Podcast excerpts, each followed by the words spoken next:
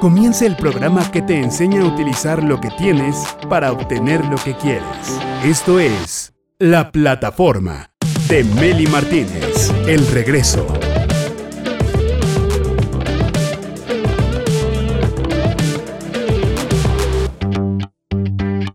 Directores de subida y de bajada también. Hoy tenemos storytelling con alguien que seguramente muchas personas conocen porque es escritor, ha dado muchas conferencias, pero sobre todo por el impacto de sus palabras en nuestro desarrollo personal y espiritual. Mi invitado es mexicano, es ingeniero, escritor de ocho libros y los que siguen. Estos libros los encuentras en Amazon, ahorita te voy a dar más información, con temas de felicidad, amor, éxito, ley de atracción, Tres de sus libros fueron publicados por una editorial de Madrid. Es mentor de escritores, coach espiritual, experto en un curso de milagros, inteligencia y crecimiento personal, máster en neurociencias, diplomado en habilidades del pensamiento. Y fíjate, durante 35 años ha ocupado puestos gerenciales en industrias de alimentos, automotriz, petroquímica. Es un estuche de sincronías. Su nombre es Rubén García Palacios. Bienvenido a la plataforma, mi querido Rubén. ¿Qué dice tu corazón el día de hoy? ¿Cómo estás? Ah, está vibrando al máximo. Muchas gracias por, por esta invitación. Estoy muy, muy agradecido. Me siento muy feliz de coincidir contigo. Tenemos muchas cosas en común, mi querido Rubén. Y antes de empezar, ya ves que ya ves que cuando te invité te pregunté tus datos natales para poderte dar un regalo. ¿Me permites entonces decir tu fecha de nacimiento completa? Adelante, claro. 22 de julio de 1957, naciste a las 7 de la mañana en el estado de Puebla. ¿Es así? Ok, antes de que me compartas tu historia, por si no, no tendría chiste, ¿me permites hacer la interpretación express de tus arquetipos astronuméricos. Es para una tarea, más bien es un regalo. ok. Perfecto, mi querido Rubén. Bueno, nacer el 22 de julio de 1957. Para empezar, tu día de nacimiento, que es una clave personal muy importante, que en tu caso es 22, es número maestro, tan potente, es uno de los números maestros más fuertes que hay, que muchas personas que lo tienen, Rubén, no se entiende ni a sí mismas, ¿eh?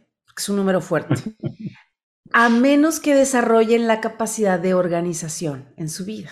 Sí, porque es un número que estructura las cosas, que le, que le da forma, que materializa. El 22, para ponerte un ejemplo, es el número de los ingenieros. Tú lo eres. De los inventores, de los consultores internacionales, de los evangelizadores también. Alguien con número 22 como tú siempre viene a contribuir al bien general, no solo al propio. O sea, como que dice, yo quería una vida privada sencilla y tranquila para mí, pero no puedo. O sea, tengo que compartir y compartir y compartir. ¿Ok? Tu personalidad es seis, el número de la juventud. Es el número que yo también tengo por ahí varios seises en mi, en mi, tanto en mi nombre como en mi fecha. Y entonces esto nos da como eh, esa, esa juventud acumulada ¿sí? Que te hace ser inspirado, divertido, amoroso, exageradamente intuitivo, con muchas ganas de disfrutar la vida en familia.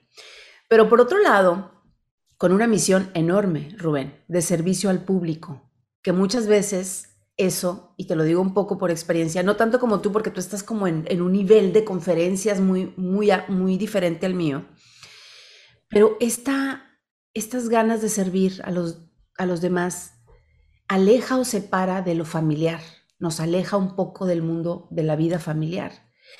Y algo que me llama mucho la atención, que todos tenemos un primer programa instalado en la infancia. Tú tienes el programa 11, que no es fácil de encontrar. Este programa yo lo saco en numerología. Pitágoras lo hacía también, 300 años antes de que naciera Jesús. Él sumaba día y mes de nacimiento y te da un, número que se reduce a un solo dígito, excepto si sale 11 o 22. En tu caso sale 11. Y es como el primer programa que nos instalaron en la infancia. Es como la programación familiar a la que nos sometemos. ¿ok? En la primera etapa. Y a todos nos marca este número el resto de la vida. Y el truco es poder trascender este número, poder revelarnos a este número. Entonces, el primer programa de la infancia se obtiene con esa suma que te digo. Este programa 11 que tú tienes te da la oportunidad de ser notable, de aparecer en público, de sentirte inspirado, de inspirar a los demás y te induce la capacidad espiritual y tendencias religiosas, ¿ok?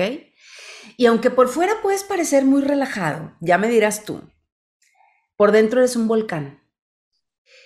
Son personas que tienen que aprender a relajarse, porque por dentro están tensos, aunque por fuera parezcan relajados. No sé si has tenido dolores de espalda, si padeces de situaciones con la espalda o no. Eh, no. no. Ok, perfecto. Entonces sí has aprendido a, has aprendido a relajarte. Así es.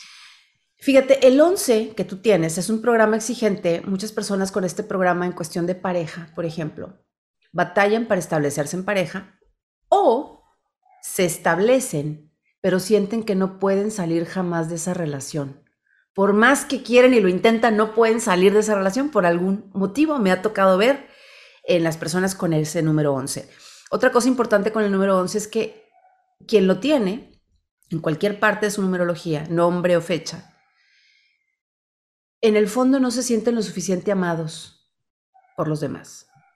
Por, alguna, por algún motivo, alguna razón, lo he visto durante años. Ya tengo 30 años en esto, Rubén, de la numerología. Ahora, si no estoy diciendo la verdad, haz como que se te cayó la transmisión, como que se te perdió el internet y te desconectas del Zoom y listo. no, no es cierto. Ya, voy avanzando para terminar porque la hora es tuya. Te voy a presentar ahora tu mapa natal, ¿ok? Ahí está. Mira, todo apunta hacia ti, todo apunta hacia ti. Fíjate, el sol en el sector 12, lo cual ya te hace pasar de intuitivo a brujo profesional, adivino o chamán. Ese es el sol de los chamanes, ¿eh? O sea, tu sol pudo haber estado, depende de la hora de nacimiento, en cualquier de los 12, en cualquiera de los 12 sectores que tenemos en esta rueda, pero decidió estar en el sector 12, que es, este sector es el espiritual, de la intuición, de la inspiración, del encontrar respuestas adentro de tu ser, no afuera, adentro de ti. ¿Te identificas con eso de que toda la vida has buscado las respuestas adentro en conexión con la divinidad, con Dios? Así es. Y ahora, fíjate, a mí me interesa mucho tu Mercurio. Te voy a decir por qué. Porque Mercurio es el mensajero, es el comunicador tú te dedicas mucho a esto de la comunicación, de las conferencias y demás. Entonces tú a Mercurio lo tienes en el sector de la personalidad, en Leo, que es tu ascendente. O sea, tú tendrás, tú podrás tener el sol en cáncer, ¿sí? Pero tu personalidad y tu ascendente es Leo, ¿ok? El signo del talento, ¿sí? Es el signo de, pues, ¿quién es el rey de la selva? Pues, Leo, es el signo que muestra su talento y esto se traduce en talento para comunicar. Porque si Mercurio es el comunicador y lo tienes en Leo y Leo es talento, talento para comunicar. ¿Comunicar qué? ¿Dónde está tu sol? Lo espiritual. Lo espiritual. Sabes expresar lo que intuyes. O sea, no te lo quedas, lo hablas, lo dices, lo transmites, lo escribes. Otra cosa importante que vi en tu mapa y te lo voy a comentar.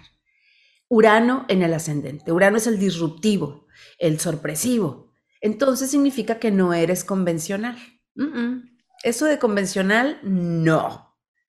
Difícil de atrapar y te gustan los cambios o los generas. Cuando no hay cambios, los generas, los generas, los generas. Ahora, fíjate, todos nacemos con una herida de nacimiento. Está aquí, Quirón. Quirón es un asteroide, de ahí sale la palabra quirófano, quiropráctico. De hecho, hay un hospital en Barcelona llamado Quirón. Y aquí está Quirón.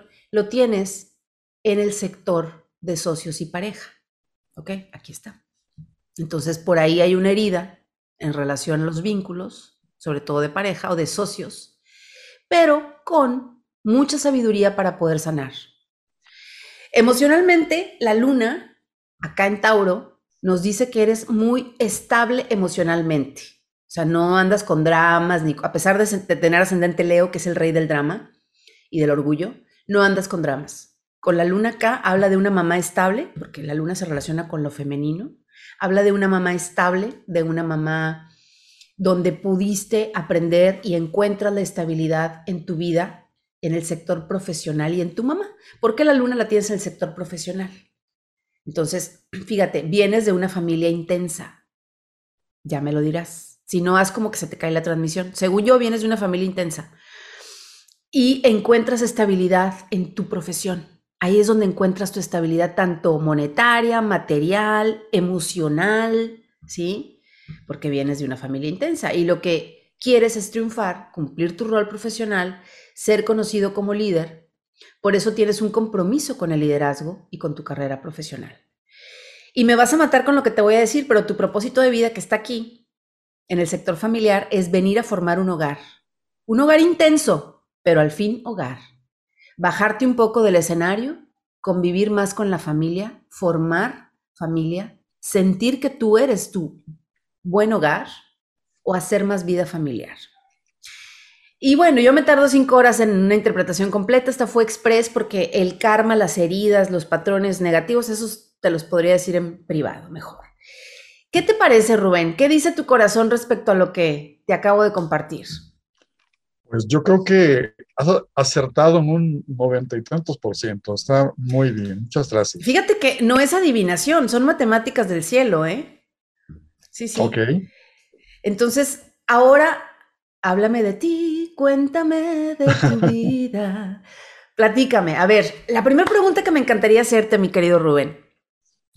¿Le has preguntado a tu madre cómo fue tu nacimiento? ¿Cómo fue su proceso de embarazo cuando te estaba esperando? ¿En qué circunstancias y en qué nivel emocional te esperaban y te recibieron? Eso es bien importante. ¿Lo sabes? Nunca se lo pregunté, pero lo que sí puedo decirte es que yo quise mucho a mi madre, ya no está aquí, y también ella me quiso mucho a mí, eso fue algo, algo muy, el vínculo fue muy fuerte con él. Y lo que sí me dijo es que estaba, fue muy feliz de que yo llegara, y ella fue la que me marcó muy bien diciéndome, llegaste tempranito a las 7 de la mañana, por eso es que me sé, me sé la hora. Tu hora. Claro, también viene en el acta, ¿eh? También viene en el acta de nacimiento. ¿Cómo, qué me puedes platicar de tus papás? ¿Cómo, ¿Cuántos hermanos también? Primero, ¿cuántos hermanos son? ¿En qué número de hermano llegaste? ¿Qué rol jugabas en tu familia? Platícame también de tus papás. Bueno, yo soy el primogénito, tengo una hermana. Ok. Nada más somos dos. Pues este, mi papá em, fue un libre pensador, totalmente fuera de lo normal en el sentido de que no era este digamos, no, no actuaba como, como toda la gente. Él, era muy inteligente, digamos, muy, muy este, disruptivo, pero lamentablemente no era muy responsable. Esa es la verdad. Entonces, como no era muy responsable, fue mi madre la que se hizo cargo de nosotros, la que absorbió todo la que, lo que implicaba nuestros estudios y todo esto, la manutención y demás. Mi padre de vez en cuando aportaba algo, pero muy, muy de vez en cuando.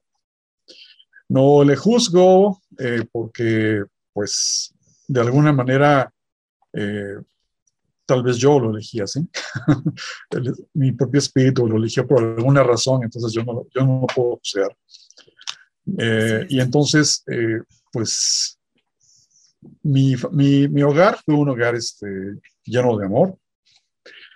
Em, la verdad es que mi papá no ayudaba mucho con eso, pero eh, de cualquier manera sí había mucho amor. Em, las condiciones de, a, nivel, a nivel económico no eran las mejores. De hecho, yo nací en, una, en un cuartito que hizo mi papá en el jardín de la casa de mis tías. Okay. Era una casita hecha con láminas, donde apenas cabía una cama, una silla y una mesita. Y es todo lo que había en el cuarto. Ahí nací. Y bueno, eso te da una idea de cómo estaba el nivel en cuanto a la parte económica. Ya este, pues mi infancia puedo decir que fue una infancia feliz. Sin embargo, como tú decías hace rato en la interpretación, yo siempre estaba buscando algo más. Había dentro de mí esa, ese volcán, esa necesidad de salir adelante, de buscar. No me, jamás me pude adaptar a la, a, mi, este, a mi entorno, no me pude adaptar a mi entorno. Sentía que ese no era mi lugar. Exacto. Y todavía me siento así. es el síndrome, es el síndrome de los genios, Rubén. Y no es porque te esté halagando diciendo que eres un genio, pero por lo general las personas que traen genialidad dentro, que traen mucha información de otras vidas, solo hay una. Iba a decir de otras vidas. Vida solo hay una porque nunca morimos. Simplemente cambiamos de cuerpo. Cambiamos de cuerpos en diferentes etapas de la humanidad, pero seguimos vivos todo el tiempo, eternamente. Entonces, en otros cuerpos donde habitaste, en otros momentos de la humanidad, eh, traes mucha información. Y también cuando vamos hacia el mundo espiritual, cuando dejamos este vehículo, este topperware llamado cuerpo, maravilloso, por cierto, porque es el vehículo donde se transporta nuestra alma, nuestro, nuestra esencia. Cuando dejamos el vehículo, y vamos al mundo de las almas, lo que yo he canalizado, lo que yo entiendo, lo que he aprendido, lo que sé, y tengo la certeza de eso, es que aprendemos mucho allá. Allá hay chamba también. Allá hay chamba. O sea, ya aplicas para ser ángel o, no ser ángel, te reúnes con tus ancestros, con tu consejo celestial. En algún punto conocemos a Dios. Quizá necesitamos muchas vidas para llegar a conocerlo, porque en cada vida vamos evolucionando. Entonces yo siento que esa genialidad y todo lo que has aprendido, eres un alma vieja para empezar, por tus números.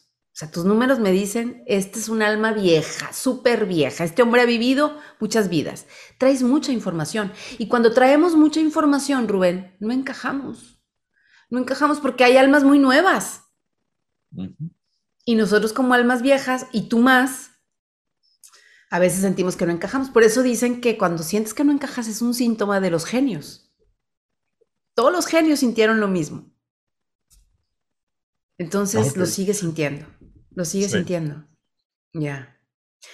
Y tal vez por eso también A ver, dime, dime, y, tal vez por esa misma razón la, inclinación a desear ayudar a otros a, a, cambiar, a cambiar su mundo, no sé, tal vez también sea por eso. Claro, a, a compartir tu experiencia y ya quien resuene contigo hará clic o no para poder cambiar. Pero ya ves que nadie cambia a menos de que esa persona quiera, ¿no? Platícame cuando tu madre te regaló una bicicleta, porque cuando me lo compartiste me acordé de una anécdota que yo viví. Ah, bien. Claro, yo tenía un deseo enorme de tener una bicicleta. Y, bueno, y también sabía que como dada la situación financiera de la casa, pues eso era casi imposible. Entonces de repente había programas, programas de televisión donde donde eh, había premios y los premios eran bicicletas, yo muy emocionado, vamos a ver qué hacemos para participar en el concurso. obviamente no me lo ganaba, pero ella, ella eh, con mucho esfuerzo consiguió comprarme una bicicleta usada. Yo estaba feliz con la bicicleta, estaba, subía y bajaba con ella, iba por todos lados con ella. Bueno, hasta que un día tuve un accidente con la bicicleta. Y este, y, bueno, fue un poquito dramático el asunto, sobre todo por ella, por mi mamá. Mi mamá llegó a verme llorando. imagínate que tengo el accidente, veo que todo se me mueve, todo es, siento que doy vueltas, que todo se me hace oscuro. Y lo, lo siguiente que veo después de cuando abro los ojos es a mi madre llorando frente a mí. la verdad fue, una, fue algo, muy fuerte para mí esa, esa, esa, impresión. Me dolió más verla así que lo que yo estaba experimentando. ¿Qué edad tenías? Bueno, el, después, después de todo eso, eh, empecé a tener problemas de, del habla. Empecé a tartamudear muy fuerte. ¿Qué edad tenías, Rubén? Tenía yo cerca de 12 años, 13 años. Por ok. Ok. Era un, jovencito.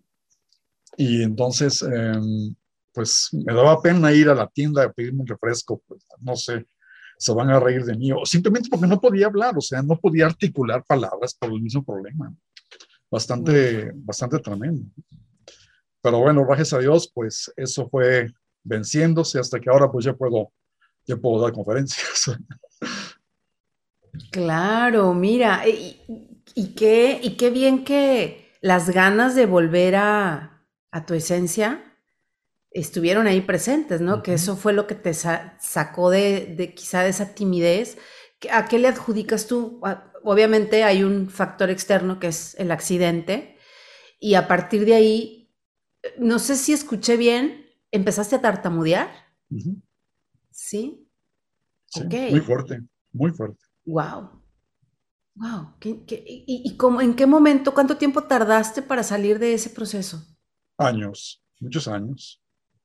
Hasta que llegó un punto en que eh, incluso yo estaba predicando en, un lugar, estaba, estaba como predicador, pero con el problema todavía, o sea, de repente sí eh, me, me, pasaba con frecuencia.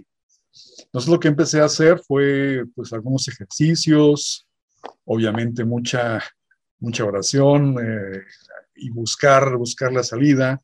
Y bueno, la encontré finalmente. ¿Cómo?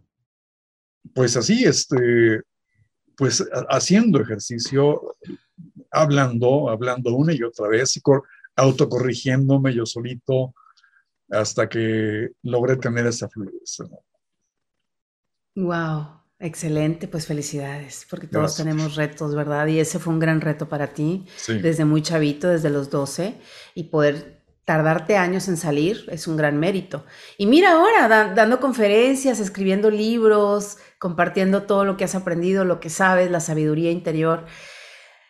Ah, platícame ahora de tu juventud, de tus amigos, de tu primera novia, de cuando te enamoraste, cómo, de quién. Claro, con gusto. Bueno, obviamente, pues esta situación de la tartamudez me provocó ser muy tímido. Entonces era un muchacho bastante tímido. Eh, quería yo este, tener una novia, acercarme con las chicas, pero me daba temor que sea rechazado justamente por el asunto de la misma tartamudez. Aparte que esta situación te genera otras, otras, eh, otros problemas también de, timidez, ¿no? La timidez se va multiplicando en, varios aspectos, en varias maneras. Y pues me aplicó también en, esta, en, esta, en este aspecto. Entonces mi primera novia la tuve hasta la preparatoria. Y me acuerdo que, que este, fuimos, al, fuimos al cine y mi, mi gran logro fue tomarle la mano. Claro. Sí, así es. Y pues amigos, muy pocos, muy pocos, yo creo que por la misma razón. No fui yo un deportista, eso no estaba en mí, no me gustaba. Fuiste, más bien eh, intelectual, ¿no? Me parece. sí, me gustaba también, me gustaba también en las artes, me gustaba dibujar. Incluso mi madre me, me, permitió tener un curso de dibujo por correspondencia. Me, me encantaba, dibujar. Y igual fue, fue, fue también una, una, situación muy especial porque yo también deseaba, deseaba muchísimo también ese curso y ella me lo, ella me lo compró y me hizo muy feliz con ese, con ese curso. Y entonces, obviamente yo estaba, yo, yo gustaba mucho de estar en mi casa porque había cosas que me gustaba hacer. Eh, me gustaba este, atrapar animales, tenía colección de insectos, eh, también jugaba con mis, con mis, amigos en la calle, no eran muchos, pero mis amigos en la calle. Me divertí mucho con ellos. Y bueno, eso, este, eso ocurrió y después, eh, pues vino mi acercamiento más fuerte con Dios. Em, me invitaron a formar parte de un grupo de jóvenes en la iglesia. Entonces íbamos a, a eh, íbamos a, a reunirnos para lo que se llamaba organizar unos congresos juveniles unos encuentros juveniles se llamaban, eh, se llamaban en ese tiempo. Mm. Y me encantó participar con eso y fue cuando aprendí a tocar la guitarra. Bueno, todavía no aprendo, pero digamos que en cierta forma eh, aprendí a acompañar canciones por lo menos. Ok. Y, entonces eh, estábamos metidos en ese asunto de los, los juveniles, de los encuentros juveniles, y esto me permitió acercarme más más a Dios. Luego hubo un encuentro en la ciudad de, yo vivía en un pueblo que se llama Izúcar de Mato. Bueno, es una ciudad, pero digamos que parece un pueblito, es muy chica. Entonces, de ahí nos fuimos a la ciudad de Puebla, donde yo vivo actualmente, a, una, a un encuentro juvenil. Y yo me acuerdo que ocurrió algo muy interesante en esa ocasión, porque cuando ya todos se fueron, yo me quedé solo en, en una esplanada donde había una cruz de madera muy grande. Y yo me acerqué a la cruz y estaba, empezaba a llover, por cierto, estaba lloviendo ligeramente, muy, muy ligero. Como, como decimos por acá, había un chipi chipi. Muy, muy, muy Entonces eh, me puse a llorar ahí y quise hablar con Dios y le digo, Dios, ¿dónde estás? Porque aquí no estás. En esta cruz no estás. y no te he sentido en todo este tiempo, así que dime dónde estás. Quiero, quiero encontrarme contigo. Muéstrate en mi vida. Así es. Así que no tardó mucho en, en encontrarse conmigo, porque uno puede decir, ah, es que yo encontré a Dios, en realidad no, es el que, Él es el que se encuentra contigo. Y pues yo fui invitado a una reunión, a una reunión este, en, un grupo cristiano, pero fue algo, algo muy interesante. Para ese entonces yo ya estaba estudiando en la universidad. Ok. Y, y ocurrió que, bueno, ya, ya, ya estaba estudiando, pero ya, ya estaba más o menos eh, un poquito más allá de la mitad de la carrera. Y tenía una novia, una novia con la que tenía varios años con ella. Y este, nos íbamos a casar. Okay. Y sucedió que, eh, que nos encontramos con un amigo y me dijo, me dijo mi amigo, oye, pues me encantaría hablar contigo porque hace tiempo que no te veo, entonces vamos a platicar, vamos a ver qué, qué, este, qué tenemos de nuevo. Entonces, sí, sí, me parece genial. Entonces yo le dije, vamos, yo voy a ver a este hombre y más tarde nos vemos. Ese día yo fui invitado eh, por, por mi hermana a una reunión de un grupo cristiano. Okay. Pero yo dije, no, yo no pienso ir, no, no me interesan esas cosas. Me siento en paz como estoy, así que muchas gracias. Okay. Y no, no quise. Así que eh, fui con este amigo y, y, me dijo mi amigo, ¿sabes qué? Antes de irnos a tomar, este, a tomar algo, quiero que me acompañes, a, quiero, quiero, que me acompañes, por favor, a una reunión donde me han invitado. Y este, nos vamos, quiero que me vean nada más y entonces nos vamos. Nos, nos salimos de ahí. Ok, me parece perfecto, vamos a hacer eso. Resulta que era el lugar donde mi hermano me había invitado. Ok. O sea, ahí siguieron las sincronicidades. Sincronías, ajá. Y entonces eh, yo me quedé, eh, él también se quedó, ya no nos fuimos a ningún lado, empezamos a oír al predicador. Un hombre así muy alto, eh, canoso, más canoso, bueno, no se puede, más, no se puede hacer más canoso que yo. eh, con el pelo así muy largo, digamos que como que daba la imagen así como de Moisés, que luego le ponen en las ilustraciones, con una voz muy potente. Y este hombre empezó a decir, bueno, tú que, tú dices que eres muy bueno porque no, no fumas, no tomas alcohol, no andas con mujeres, ¿sabes qué? Tus justicias no sirven de nada delante de Dios. Tus buenas obras no son nada. Y yo me quedé, yo me quedé así porque digo, bueno, es que yo sí me sentía muy bueno. ahí me, ahí me, este, me hicieron ver que estaba equivocado. Me quedé hasta el final y final, bueno, esto fue el principio de, una, de, un, de toda una aventura porque ahí empecé a, a meterme en, la, en, el, en el grupo cristiano. Después, al muy poco tiempo de eso, yo, empecé, yo también empecé a predicar. Y estuve ahí varios años con eso. Es, es, cuando tengo mi primer encuentro con, la, con, con, este, con esta parte cristiana. Entonces yo inicié como católico, entré al grupo cristiano, allí estuve mucho tiempo y me sentía pleno haciendo todo lo que estaba haciendo, me sentía muy bien hasta que llegó un punto en que había cosas que ya no me gustaron, había cosas que no me, no, no me estaban llenando Dios me, estaba, Dios, Dios, me estaba llevando a otro nivel. Es lo que ha estado haciendo en mi vida, me ha ido llevando de, como dice en la misma escritura, de victoria en victoria y de gloria en gloria, como de escalón en escalón, y es como me ha ido llevando. Ok. Y luego fue mi encuentro con algo extraordinario, que es el, el, libro de un curso, un curso de milagros, uh -huh. donde he aprendido muchas cosas que me han me han hecho sentir bastante pleno, bastante bien. Eh, cosas que han encajado muy bien con mi, con mi espíritu. Y, ahorita estoy en eso, estoy, estoy muy feliz con todo este asunto porque eh, es, es, un libro muy revelador. Yo no diría que es un libro sagrado. Realmente creo que es, una, eh, es un libro que te hace ver muchas cosas. Simplemente es un libro que trae, que trae revelación.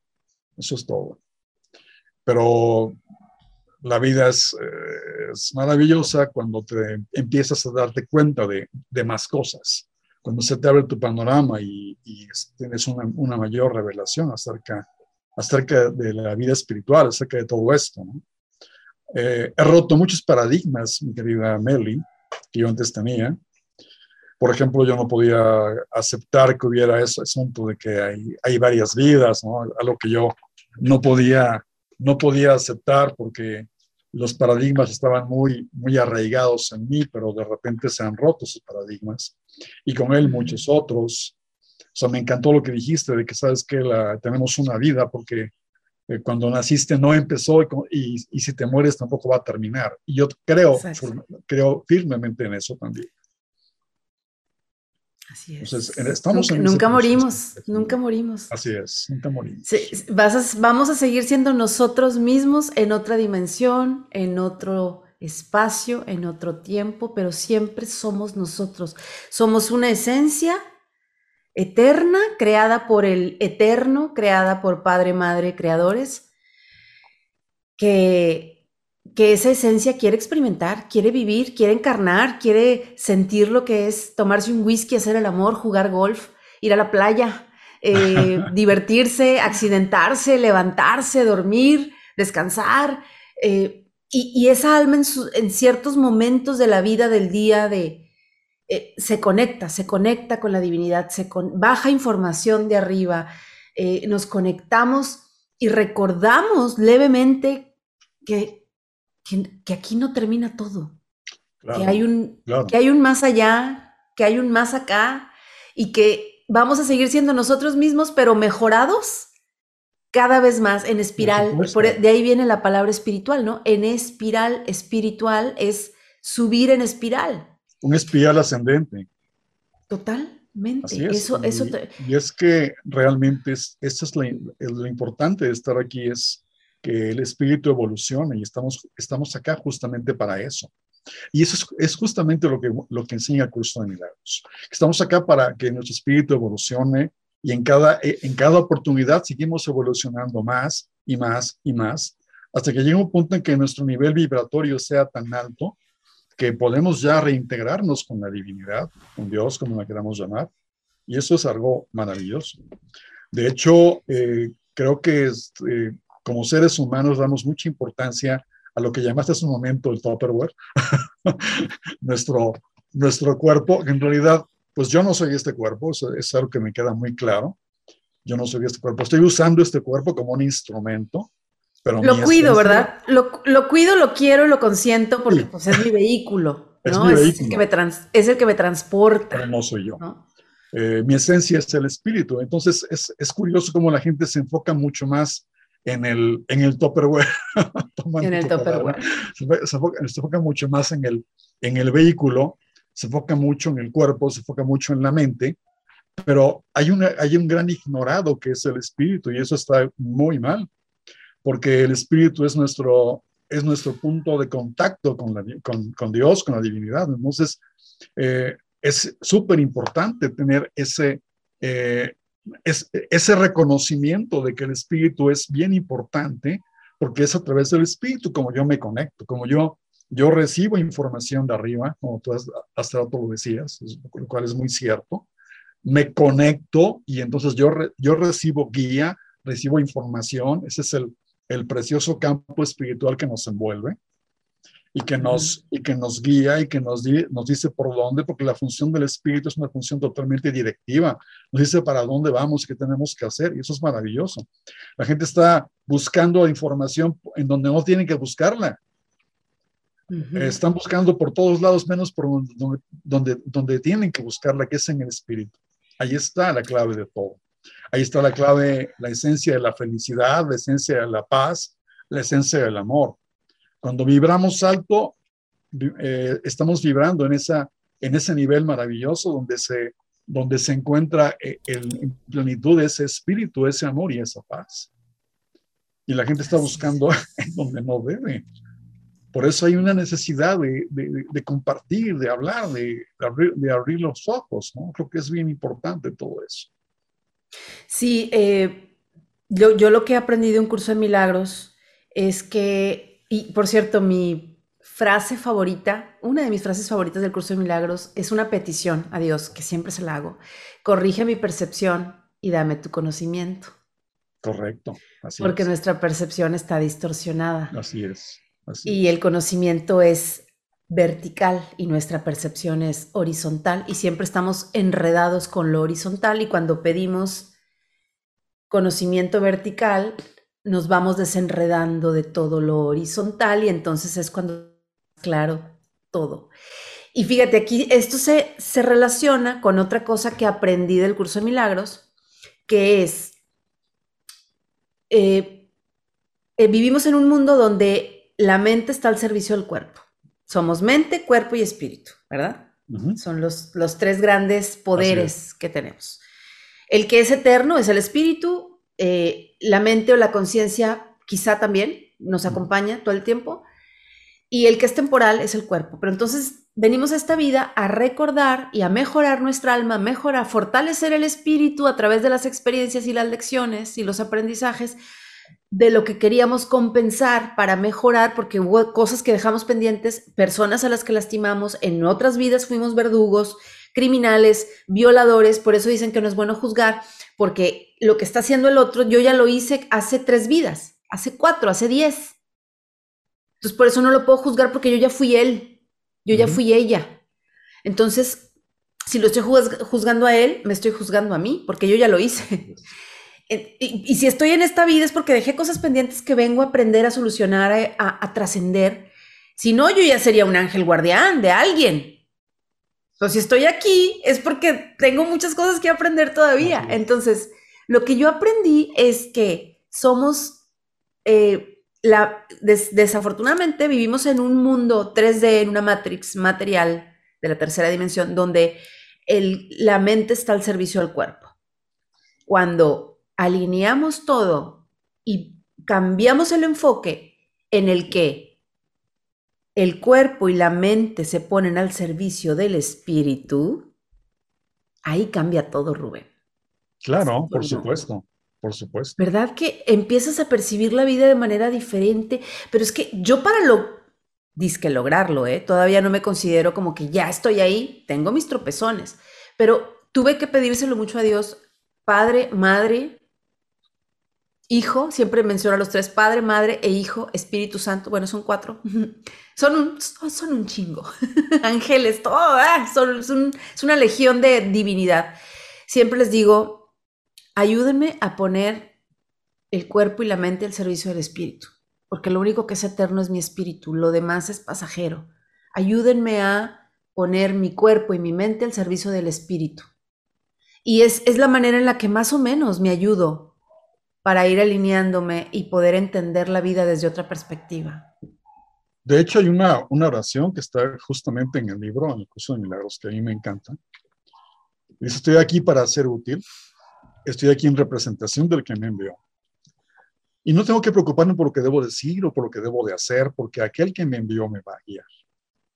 Y estaré feliz de ir donde quiera que Él me envíe, porque Él estará ahí conmigo. Es justo lo que acabas de decir. O sea, eh, muéstrame por dónde, dime qué tengo que hacer. O sea, tú eres mi guía. Y algo que también es maravilloso es que tú hablabas de la percepción. Y cuando hablamos de percepción, el curso nos enseña a mirar las cosas de otra manera. A mirar las cosas eh, ya no en su aspecto externo, porque el aspecto externo es, es parte de un sueño. Esto es, esto es un sueño, donde venimos a, a a, trabajar con nuestro espíritu para que éste evolucione. Entonces, la percepción debe de cambiar en el sentido de que yo pueda aprender a mirar lo que está detrás de las formas. Que yo pueda ver a mi hermano, pueda ver a, este, a la gente que está conmigo eh, en, en cualquiera de las situaciones o circunstancias y entender que esa persona también soy yo como tú decías hace un rato, yo no puedo juzgarle porque al juzgarle a él me estoy juzgando a mí. Si le digo estúpido, me estoy diciendo estúpido a mí. Si le digo eh, te amo, me estoy diciendo te amo a mí mismo. Entonces esto es maravilloso porque eh, descubro que en este mundo eh, es un mundo de formas, pero las formas son, son, este, son temporales, no son reales, y que lo importante está detrás de las formas. Entonces cambiar la percepción es mirar detrás de las formas. y, incluso, incluso cuando se habla de la muerte, a mí, a mí, me gusta mucho desmitificar este asunto, que la gente se pone triste y se pone a llorar de que alguien se muere. Por favor, esta persona está más feliz que tú, está experimentando una libertad maravillosa en este momento. Sí. Entonces, eh, mira detrás de, detrás de las formas, detrás de las apariencias. Esta muerte que tiene apariencia de algo doloroso y algo, algo trágico, encierra algo maravilloso que tú no estás viendo. Igual pasa, con, sí, igual pasa con todo, con todo lo que hacemos, con, toda nuestra experiencia de vida. Hay que ver detrás de las formas, detrás de, los acontecimientos, incluso siempre hay algo, algo bueno detrás detrás de cada cosa. Sí, siempre que se muere alguien nos duele, ¿no? Siempre que se va un ser querido nos duele. Y, yo siento que hay un, hay un parámetro, no un parámetro que pueda medir cuánto nos debe de doler, pero sí siento que hay un periodo de tiempo de duelo natural, sano, saludable, el despedir a nuestros muertos. Claro, claro. El, el, el, también las culpas que tenemos que limpiar por no haberle dicho todo lo que pudimos haberle dicho cuando estaba aquí en vida, o todas esas flores que mandamos cuando alguien se muere y que nunca se las enviamos en vida, qué, irónico. Ojalá esa persona hubiera recibido todas esas flores en vida, ¿no, Rubén? ¿No te has puesto a pensar? No, no, claro, claro que sí. Eh, y, y, además es muy importante también no tener culpa, o sea, la culpa no sirve de nada. Es, si sirve de algo, pues hay que culparnos mucho, pero no sirve absolutamente para, para nada si acaso sirve para algo es para causarnos más dolor. O sea, eh, somos, somos inocentes, es otra cosa que maneja el curso. Entonces, hay que aprender a, este, a vivir así, a no culpar a nadie, a no culparnos a nosotros mismos, que eso es, eso es tremendo. O sea, hay que vivir a través del perdón, a través de no juzgar y a través del amor. Y con esas tres claves es como el espíritu va evolucionando. Eso es algo, algo maravilloso. Entonces, eh, tienes razón, hay, que, hay que darnos tiempo de tener un, momento de duelo, pero eh, si supiéramos realmente en qué condiciones está la persona que, que se ha ido, a lo mejor hasta nos daría envidia. en lugar de sentirnos mal, ¿no? diríamos, wow, qué bien le está yendo, ¿no? Porque creemos que se terminó todo, y no es cierto. No es una puerta que se cierra, es una puerta que se abre. No es el fin de nada, es el principio de muchas cosas. Y nunca está de más una oración para que se haga la luz en esa persona, en ese ser, en ese espíritu, donde quiera que se encuentre, porque ya ves que hay personas que se dedican a ayudar a los que trascendieron a pasar a pasar el puente, o porque tienen miedo, o se quedan atrapados por ahí, o no quieren pasar, o se quedan a ver qué pasó con la herencia en forma de fantasma, que te jalan las patas en la noche y mil cosas más. Entonces sí hay, hay gente dedicada, digo, no son muchos, pero conozco a algunas personas que se dedican a percibir incluso a platicar. Conozco a alguien que platicó con, asustaban en una, en una estética de, de Madrid, me parece. Y es, es, una estética donde pues la secadora se prendía sola, los peines se caían al piso, este, pasaban cosas que a las clientas y a, las, a la dueña y a las señoritas que atendían ya no les estaba gustando nada, porque cada vez eran más travesuras y más travesuras. Entonces contactaron a, alguien que tenía la capacidad de poder platicar con seres que estaban en otra dimensión, pero que todavía no se habían ido del todo. Y entonces fue, dijo, déjenme sola, cierren todo, sálganse. Se quedó esta mujer sola en la estética y empezó a conectar con el espíritu que andaba ahí. Y se sienta en el piso y lo visualiza y empieza a hablar con él. Y, vio que era un varón. Le dice, ¿qué haces aquí?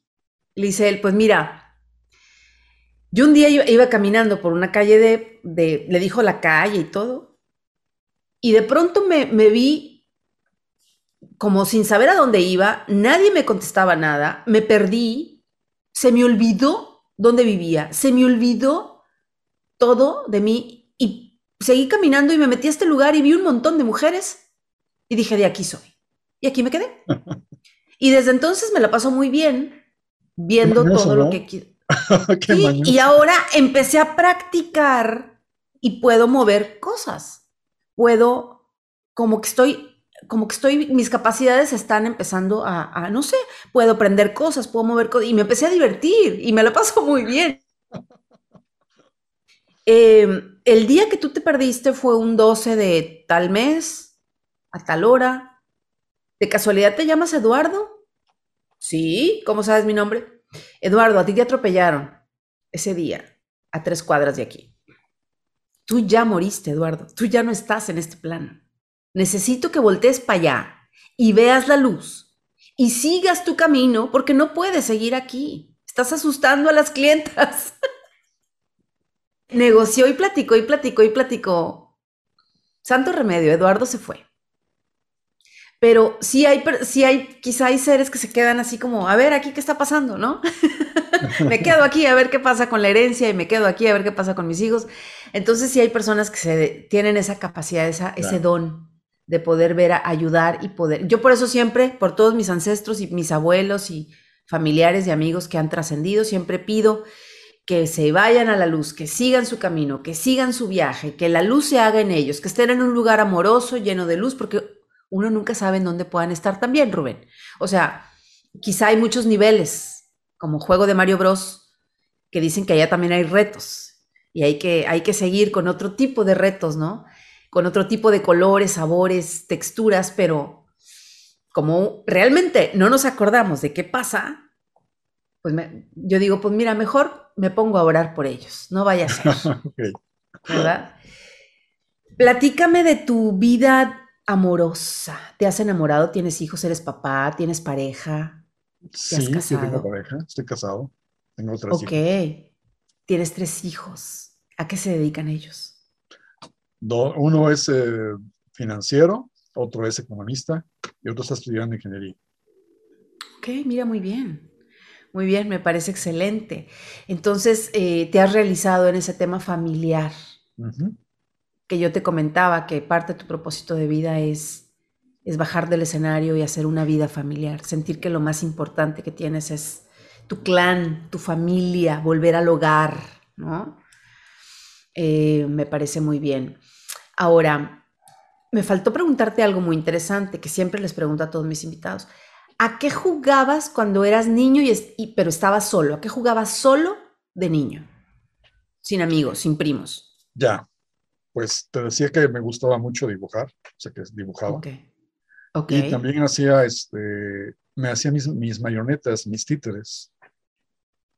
Ok. Mira, qué bien. es lo que hacía. Además, a mí me gustaba este, ir a, como la casa estaba cerca de, de mucha vegetación y de un río, pues me gustaba ir por ahí y te decía que me gustaba atrapar insectos, incluso mariposas. Me construí una, una trampa de mariposas para poderlas, para poderlas atrapar. Y atrapé varias. Había unas que me encantaban porque eran muy grandes, unas blancas gigantescas. Y hasta que un día dije, no, pues, ¿qué estoy haciendo? o sea, esto está muy mal. Entonces, lo que eh, tenía una mariposa atrapada en la red, pues metí la mano y la saqué y la dejé ir. Y ya no volví a hacer eso.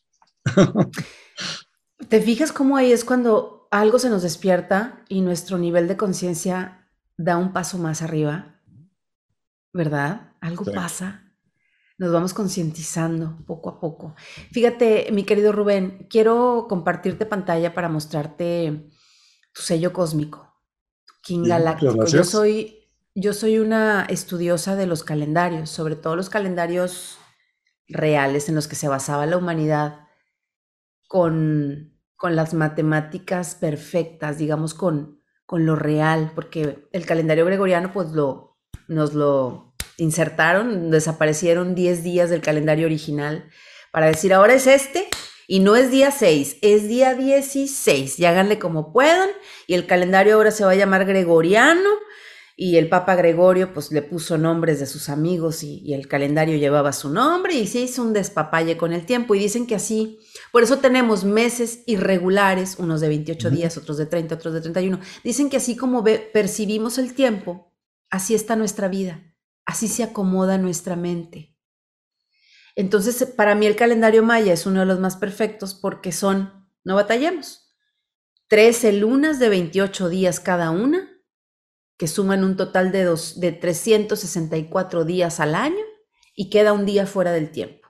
Y ese día fuera del tiempo cae y coincide con el calendario gregoriano, que es el 25 de julio. Es como un reset del año anterior y el año que entra, el año que comienza. Mm. Entonces, tú ves el calendario maya y ves las, los, eh, a- eh, ¿cómo se llama? Los 28 días perfectos y un día que no encaja en esos 13 meses de 28 días y dices, entonces me dice mi maestro de- del calendario maya, me dice, ¿qué prefieres? Así como está el calendario, está tu mente.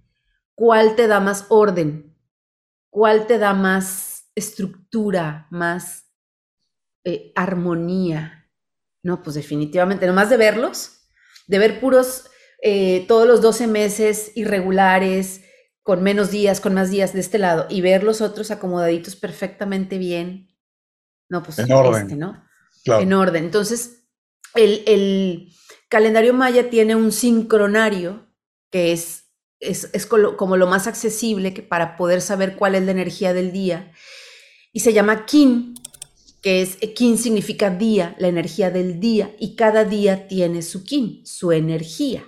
¿Sí? Entonces, según el Kin, es la energía del día para toda la humanidad, para todos los seres vivos. Y tu kin, el día que tú naciste, el 22 de julio de 1957, te voy a presentar tu kin para que sepas cuál es tu signo maya, por así decirlo. Es este, mira. Sol cósmico amarillo. Te voy a mandar la foto. Eres un sol, sol cósmico amarillo. ¿Ok? Hay 28 sellos y 13 tonos lunares. Fíjate, yo ya aprendí a leer los números mayas. Estas dos rayitas, cada una vale 5. 5 y 5, 10. Más Ujú. tres puntitos o tres bolitas da 13. Ujú. ¿ok? Cada, dentro del de el, el mes de 28 días, hay trecenas. Se va tejiendo por trecenas, o sea, ciclos de 13 días. Y dentro del ciclo de 13 días, tú naciste en el día 13. El día 13 se le llama el día de la trascendencia, es cuando trasciende ese ciclo. Está bien interesante, el día 13 es el más importante porque es donde desemboca ese pequeño ciclo de 13 días. Es como el, el broche de oro de la onda encantada de 13 días. Por eso aquí dice, por aquí dice, trasciendo, fíjate, trasciendo tu sello, fíjate lo que dice tu sol, trasciendo la vida. Entonces al nacer dentro del ciclo de 13 días, con el sol cósmico amarillo, que es tu sello maya, o sea, si tú hubieras nacido en una aldea maya, te hubieran entrenado desde bebé para manifestar este sol cósmico. ¿Qué significa ser un sol cósmico en el calendario maya? El que viene a iluminar, el que viene a dar luz, el que viene a inspirar. Bueno, no, no has estado lejos del huacal, o sea, realmente lo has hecho sin saber que era tu, tu sello. Te guía la semilla amarilla. Aquí está tu guía arriba. Mira, tú estás aquí en medio y tienes un guía acá arriba. O sea que es parte de tu configuración la semilla amarilla. La semilla amarilla, estamos en un año semilla, eh, Rubén. Estamos uh -huh. en un año semilla amarilla. Justo ahora. ¿Qué significa esto para ti? Que este es un año importante. Porque tú cuando naciste tenías como guía la semilla amarilla y estamos en un año semilla. Este 2021, que empezó el 26 de julio el año, es un año semilla, significa que este año para ti es florecer y dar fruto. Este es un año de frutos, de florecimiento para ti. Eh, toda la vida has venido plantando semillitas porque ese es tu guía siempre. Tú cuando naciste, ese fue tu guía y lo seguirás siendo, la semilla amarilla. Tú vas, ¿qué significa ser un sol que lo guía la semilla amarilla? Que tú vas plantando semillitas por donde vas pasando. Son semillitas que luego germinan. Por eso has, tenido paciencia para verlas germinar tiempo después. No germinan inmediatamente. Entonces, de los 13 tonos lunares que existen, yo soy eléctrica. El eléctrico es el que viene a comunicar, pero de manera tajante, como disruptiva, porque es eléctrico. Yo soy eléctrica, yo soy enlazadora de mundos eléctrica. blanca, tú eres amarillo, como los Simpson. Yo soy de la raza blanca, tú eres de la raza amarilla, cada raza tiene, yo soy de la raza blanca, que hay raza azul, raza roja, cada uno tiene su función. Entonces tú al pertenecer a la raza amarilla, que es el que brilla, es el que más se parece al sol, eres cósmico. Yo como eléctrica vengo a como a, a, moverte el pandero tantito, como para hacerte reaccionar con dos, tres frases, y tú como cósmico eres diferente. El cósmico, que es justo el tono 13, te hace una pregunta, que es una pregunta que te debes hacer toda tu vida, que es, ¿cómo puedo expandir mi alegría y mi amor? ¿Cómo puedo expandir mi alegría y mi amor?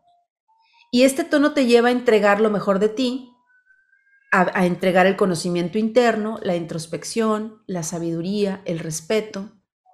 Los cambios que suceden en tu vida, Rubén, son pura sincronía son pura sincronía. O sea, tú eres de las personas a las que les puedo decir, los cambios te vienen bien.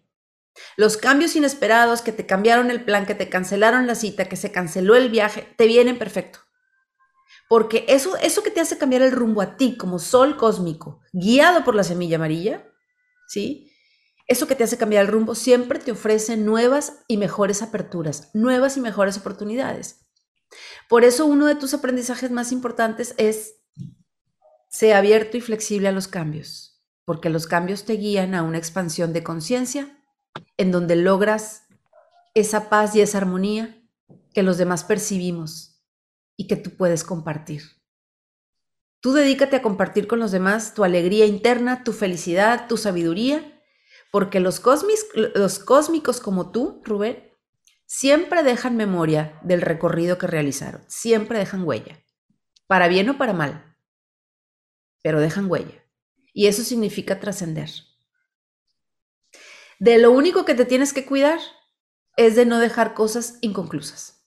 Nada más. Prácticamente. Ese es mi trabajo, interpretar los sellos, interpretar los signos, interpretar todas estas cosas según el calendario. Así que ahí lo tienes, mi querido Rubén. ¿Qué dice tu corazón con lo que te acabo de decir? Me ha encantado todo, todo lo que me has dicho. Muchísimas gracias. Qué bueno, me da mucho gusto. Y, y, quiero eh, compartir otro pantallazo porque quiero compartirle a, mis directores y directoras que nos están viendo tus libros que están en Amazon. Vamos a hacer un recorrido. Aquí están.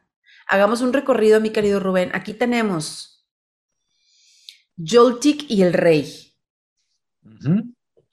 ¿Sí? es un libro para niños. Es un libro para niños. Qué bonito. Mira, está muy, esto está muy ancestral, me gusta. Es un libro para niños que está enfocado justamente en, descubrir la felicidad y el amor. Bonito. Ese fue mi primer libro que Amarme. hace muchos años. Ay, qué padre. Felicidades. Amarme, amarte, amarnos. Una guía para encontrar y conservar el amor de tu vida. Mm, mira qué bien. Ok, aquí está. Tenemos, Dios creó la ley de atracción, descubre el poder de creer para crear. Ok, muy interesante, ¿eh? Dios quiere que seas inmensamente feliz, guía práctica. Ese libro, ese, libro es uno de los que fueron publicados por la editorial. Ah, Dios quiere que seas inmensamente feliz. Qué bonito título. ¿Cómo conseguir la vida, de, tus sueños. Ay, mira, este creo que yo lo tengo, Rubén. ¿eh? Atrévete a comenzar un cambio de la ruptura de barreras a una vida plena, me imagino. Una vida. Pues tienes bastantes libros. A ti, el elefante amarillo. ¿El elefante qué, perdón? Amarillo. ¿Y tú qué eres? Amarillo. Eres un sol amarillo y te guía la semilla. Amarilla. Amarilla. Mira, vuelve a leer tu propio libro para ver qué te dice más de tu, de tu esencia aquí. ¿Cómo llegar más allá del éxito? Un éxito más allá de lo imaginado. Rubén García Palacios, mira qué guapo. Aquí te pareces a Roberto. Roberto, ¿cómo se Alberto, ¿cómo se llama este cantante de música de los de rock de los 60 Alberto Vázquez. de Enrique Alberto Vázquez, ¿te pareces ahí Alberto Vázquez? Este, ok, aquí están. Oye, no, pues bastantes libros, mi querido Rubén, te felicito. Muchas gracias. Todos en Amazon. Ahí está para mis directores y directoras que lo que se acerquen, que los vean para que pues, además a muy buen precio. Muy bien, pues algo más que quieras agregar en esta plática tan interesante que hemos tenido, mi querido Rubén. Pues solamente gracias. Estoy muy agradecido por esta oportunidad. Realmente ha sido una experiencia maravillosa el poder hablar contigo, todo lo que me has, me has compartido. De verdad también estoy muy agradecido por eso y por la oportunidad de, de estar aquí hablando contigo. Realmente ha sido hermoso, hermoso en serio. Muchas gracias. Gracias a ti por, por, por coincidir, por coincidir y por, y por tener la disponibilidad de platicar juntos y compartir este momento. Voy a dar tus redes sociales. Te encontramos en YouTube como Rubén García Palacios. Y sí, me, me encantaría que me, que me, visitaran porque tengo muchos libros, muchos este, videos sobre ley de atracción, sobre felicidad, sobre espiritualidad. Entonces, creo que este, puede ser interesante para algunas personas eh, visitarme por ahí para mí sería muy, muy, este, me daría mucho gusto y me sentiría muy honrado con eso. Sí, los likes y, el, y los share de compartir son los aplausos de los nuevos artistas. Es, es, eso es lo que nos motiva a seguir haciendo contenido, a seguir escribiendo, claro, a seguir grabando, exacto. a seguir haciendo videos el, el like, el me, me, encantó, el me sirvió para tal cosa, el saludos, te estoy viendo desde Argentina, desde ese simple comentario, ese simple like, la manita arriba, ese es, esos son los nuevos aplausos. Claro. Entonces sí es bien importante porque nos motiva, eso sí, nos motiva a seguir creando seguir contenido. ¿no? Para, para continuar en ese camino. Claro que sí. Totalmente. Y dejar ese legado. Y también en Facebook te encontramos como Rubén García Pal, uh -huh. que es la, la abreviación de Palacios. Excelente, mi querido Rubén. Muchísimas gracias por este momento. No, gracias a ti. De verdad, un abrazo enorme para ti y para, la, y para las personas que nos escuchan también. Muchísimas gracias. Muchas bendiciones para ti. Que Dios te bendiga y que seas muy, muy bendecido. Es recíproco, Rubén. Bendiciones. Gracias a la plataforma Team que hacen posible esta transmisión. Salvador, Braulio, Génesis, María Sabina, Revolución Panda. A ti por acompañarnos. Y recuerda que para saber cómo ha crecido tu nivel espiritual, revisa cómo ha crecido tu capacidad de amar. Así se mide el crecimiento espiritual. No es lo que eres lo que no te deja ser feliz, sino lo que crees que no eres. Soy Meli Martínez Cortés, la directora de mi vida y la Ketch.